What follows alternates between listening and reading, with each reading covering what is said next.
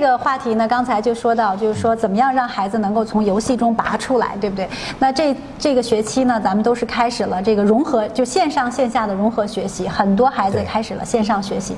那线上学习之后呢，就是说学校也希望很想知道这个孩子到底学的怎么样，所以也要进行考试。那么考试之后，就是大家最关心的一个问题了。对，这个考试，咱们从小一进小学，咱们就开始考，对不对？那这考试成绩好，那自然大家觉得很开心。对但如果咱们的孩子考试成绩不理想，你看咱们的调研里面已经说了，嗯，百分之七十四的家长呢，就是会认为，当咱们的孩子考试成绩不理想的时候，会非常着急。对，对吧四分之三的人要着急。对对对，对那着急有用吗？这个，那这个着急呢，很大程度上可能他还不是对这个分数的高低本身，而是因为这个分数它是有排名的。是，为什么邻居家的孩子，为什么别人家的孩子都比咱家孩子好呢？所以你看，其实是几乎啊百分之四十以上的家长是非常关注孩子在自己班级甚至学校里的排名情况的。那这个是给到了家长一个无形的压力，也给我们孩子自己的压力。所以我们问了，就是说，如果咱孩子考得不理想，你会先安慰孩子吗？那百分之七十一的这个家长说是会安慰的哈。是的那怎么安慰呢？对，关键是看你怎么安慰，因为我们经常会用安慰的这个心情、安慰的态度，但问出来的不是安慰的话，对吧？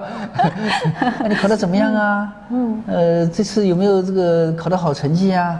就就是你的问题本身，当我们问孩子的时候，你你考得好不好呀？嗯，这很正常吧？嗯，但好不好其实是很强的导指向性的啊，倾向性的问题。那孩子说哎不好，我就不敢跟你说了。对呀、我就这么跟你说了，不是自找没趣嘛，对吧？嗯，什么叫好，什么叫不好呢？那就是你那个好朋友怎么考了多少名啊？你你你考得好还是他考得好呀？嗯，都是很自然化的问题，觉得很自然。嗯，但是对孩子而言，都是每一句话都是都是敲打，陷阱都是敲打啊对对对对吧？都是嗯，所以其实，在我们就是说，呃，面对孩子的考试成绩之前，家长其实是要做一些事情的，就是说，你看，这说咱们要先看看咱们自己的孩子是不是会自己制定学习计划。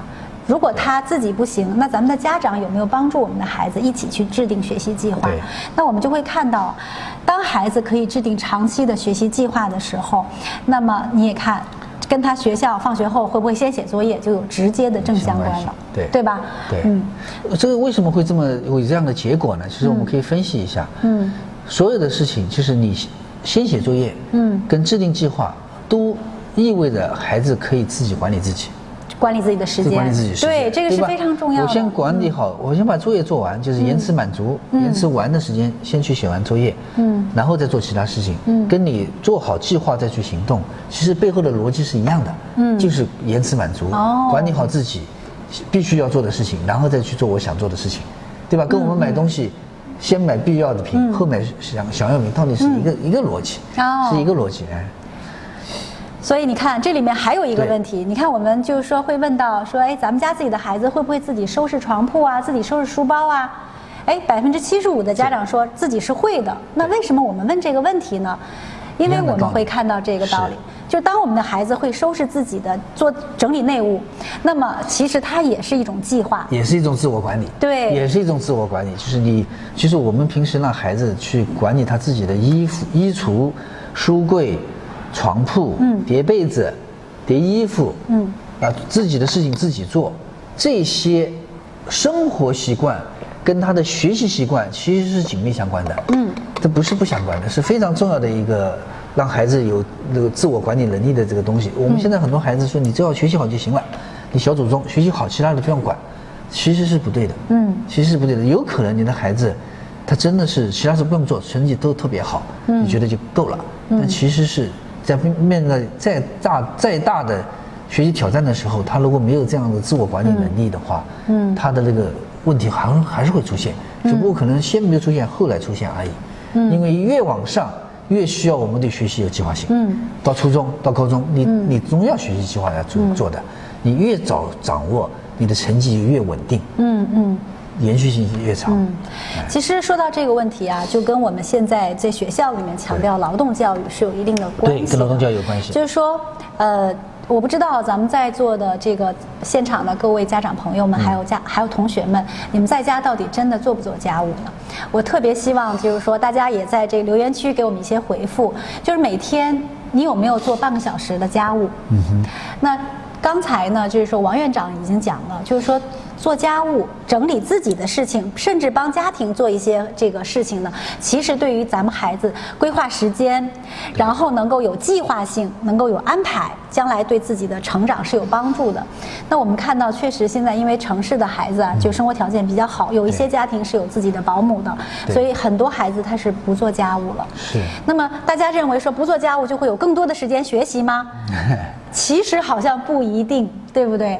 那我们在学校里面呢，强调劳动教育，其实一方面呢是希望我们的孩子不要就是说，哎，就是好吃懒做，将来就变成只会读书，什么事情都不会做的这样的一个年轻人。那还有一个很重要，就刚才王院长讲的，其实劳动本身也是一种很好的技能训练，也是一种品格训练，一种学习习惯的训练。对它最重要的就是它是一种非常好的品格训练和自我管理的。练习的机会。嗯，我们有的孩子啊，在学校里抢着做事儿，回到家里啥事不做，对吧？那这种在学校做值日抢做值日抢着做值日，家里面这个真的是什么字也不少。我们家圆圆就是其中之一 啊，就是他为什么会这样？嗯，他其实你如果孩子出现了这样的情况，嗯，你可以知道他他把这个评价嗯是外置的，嗯，也就是说。他在学校里面这么积极的表现，他希望老师、能看得到同学给他好评。嗯，对啊，他他回到家里什么都不做，是因为爸爸妈妈的好评对他说无所谓，反正都这样的。倒过来讲，如果他什么是以自己的评价、自己的管理为为导向的话，他其实是两边都要做的。嗯，对吧？或者是说他至少自己的事情要做好了的。就这一个真正自信的孩子。他往往是不太在乎，那么在乎外界外界的评价，他会看外界的评价，但他不会那么依赖于外界的评价，所以这些是有关的。比方说我们家圆圆，我也就是，你说我谈成绩，我也谈的，也会问他的，他他的成绩在班上属于中等，他不算是这种特别好的成绩特别好的，他自己他自己知道自己，他其实自己特别清楚。啊，特别清楚，非常清楚。我开始也觉得他不清楚，要跟他讲，嗯，后来发现。他其实对自己的成绩在同小在同学之间所处的位置，嗯，他比谁都清楚。嗯，其实我们做家长的一定要他其实有内伤的，是不是？他有内伤啊，他很清楚他在班上的这个成绩是属于状态。就是说，我们做父母的，我们可以在家里面尽量的去说安慰孩子，不要考以成绩为主。嗯，你说一大堆。嗯，但是你要知道，在我们当下的这个学校环境中，嗯，老师的。这种无意识的评价和同学之间的那个评价，嗯，是对孩子影响最大的，嗯嗯，不仅仅是我们家长的，嗯，同学之间的评价也是很重要的，嗯，所以同学之间他们自己会，比方说，选大队长的成绩是最好的，中队长的成绩也不差，嗯嗯，对吧？因为我们的学校里面经常的评价是以分数作为重要依据，不是唯一依据，重要依据，嗯，这孩子也非常清楚，嗯，所以在这个情况下，如果我们家长再给他，这个也给他。也是这么用成绩单一评价作为重要评价的话，孩子是没有活路的，嗯，对吧？他没有出路了，对对对，逼死了，是的，是的。所以我们做家长的一定要要，他其实很清楚，我们就不要雪，不要给他雪中送冰了，对吧？就。给他一点活活口 吧。对对对，这个问题其实特别重要。就是说，不知道各位家长最近关注到这些新闻了没有？其实一到这个，对，就是说一到这个学习要评价的时候，比如期中考试、期末考试，甚至哪怕是个阶段性的考试，成绩出来以后，有一些家长可能，我认为不是孩子无法面对，是我们的家长无法面对这个成绩，所以呢，就是对孩子的这种就是雪中送冰。对，尤其是考的本。本身不太好，其实孩子心里都是清楚的，他也有自尊心的。那家长冲到学校去，当众还要再羞辱我们的孩子，可能对于我们现在的，尤其是很多是独生子女啊，这个孩子可能就会采取一些过激的方法。对，那他会一旦有这个后果很严重，我们的家长实际上是没有办法承担的。对，所以刚才我觉得王院长讲的特别重要哈，特别是当我们的孩子如果考试成绩不是很理想。低分一定不能骂，因为他已经内伤了，对，对吧？连个同盟军都没有，回到家连个出路都没有的时候，这个孩子将来他往哪里去呢？所以这个是一个非常严峻的社会问题。今天我们所有的人看到这些新闻的时候，无不惋惜、扼腕、痛心，对不对？但是我们的家长，如果换在我们自己，那情绪一上来，对吧？一光火，尤其是老师把家长把你叫去了，是对吧？所以有的时候我也觉得要跟学校提一提，在这种情况下，不要轻易的把家长弄到学校去，然后训家长，然后这个家长也丢了脸，家长没有来上我们的家长会啊，跟我们家长会上多聊一聊，心情放松下来，然后你就知道，哎呀，其实你家的孩子就是邻居家的孩子，也就是隔壁的孩子，大家都差异没有那么大，不要那么光火。真的是，当这个低分的时候，不要骂孩子。那我们是孩子的什么？最后的依靠，我们是他的同盟军。对所以我们要跟他，就是真的同理心，家长跟孩子同理心非常重要。我们要站在他这边，跟他一起去分析这个问题。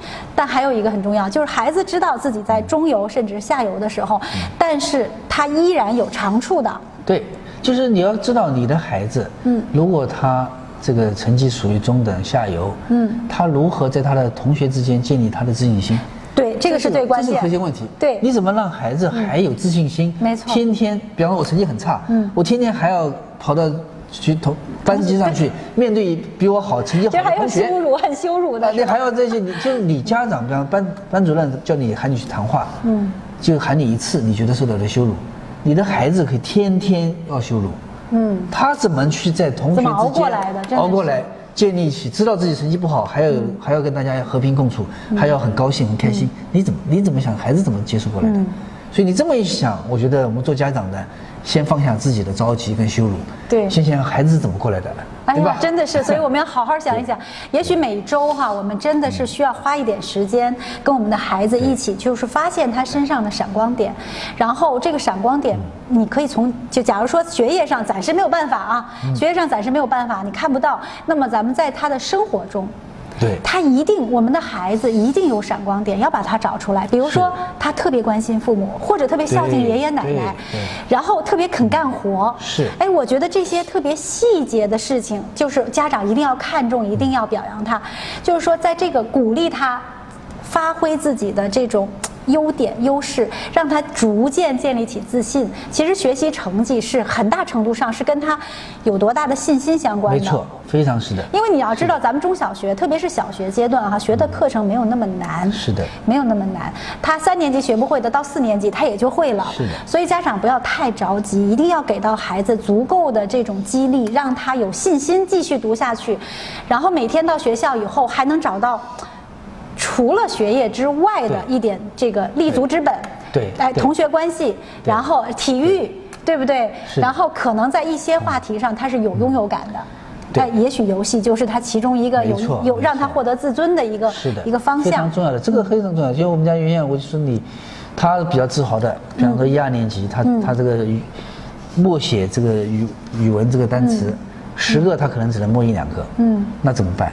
他甚至混混过去，嗯，但是呢，他说我画画好，嗯，对，对吧？他很会给自己找到一个这个有信心的地方。我的同学经常给我定画，就是这堂课他上英语课，嗯，他听不懂，我说你干嘛？他听不懂你干嘛？啊画画。他说我有我有定画要做，他在那画画。哦真的很好他通过这种方式，他得到了信心。到二年级的时候，他英语自然就上来了。是的他也就这这关也就过去了，已经没事了。嗯。那比方说现在他的跳舞好，嗯，那我就说你跳舞为什么好？嗯，因为你每周要去练两次跳舞。嗯。然后呢，回来之后都有跳舞作业，你要做，做了以后拍照片也要给老师，你都做了。嗯。对吧？任何的这个，你只要付出了。你这样的做了这个这样的跳舞作业了，你的跳舞就会好。嗯，同样你你把这个语文的你这样做不是一个道理吗？嗯嗯。他就听明白了。所以你鼓励的是他努力的过程，而不是他的结果。对你你你把这个过程这个细节告诉他，你看你做了这件事儿。就会有这个结果，这个因果关系告诉他，嗯，那么他知道了之后，他就迁移到他的语文学习、数学学习上。你的数学练习练习题做的老是犯错，嗯，对吧？那你多练一下，你不就好了吗？嗯，你每天花五分钟练一下，你坚持一个星期，成果就出来了。嗯，就跟你练跳舞的某一个动作，压腿，压一个星期你就会压了。嗯，道理是一样的。对对他就很容易理解。你你只简单的跟他讲练练练，他不知道你在说啥，嗯，他听不懂你在说什么。明白了。包括打游戏通关也是一个道理。是的，是的，游戏也不是一次就能通关到底的，对对它也要反复的练习。对所以我们不要就是说，家长们其实要理解孩子们在游戏中找到的那种方法乐趣，可以迁移到我们的学科学习中来。是的那不要一味的反对，也要给我们的孩子发现他自己独特的长处是的，然后鼓励他建立信心。好的，那么其实呢，我们在前面几期里面也有讲到这个类似的话题。那现在呢，我们真爱梦想公益基金会和腾讯的成长守护平台呢，也合作录制了几期专题的在线的家长课程。比如说，这里包括了我们这里面，哎，这页就是培养孩子正确的金钱观。以及这是我讲的，欢迎大家去听一听，还是很好玩的。怎么样让我们的孩子在具有财商？那另一方面呢，就是我们的婷娜老师讲的，在正用正面管教的方法学做六十分父母。好，那么这个呢，希望大家能够扫码，在下面有扫码就可以来观看，或者先拍下这个页，回来以后呢，我们可以再来观看。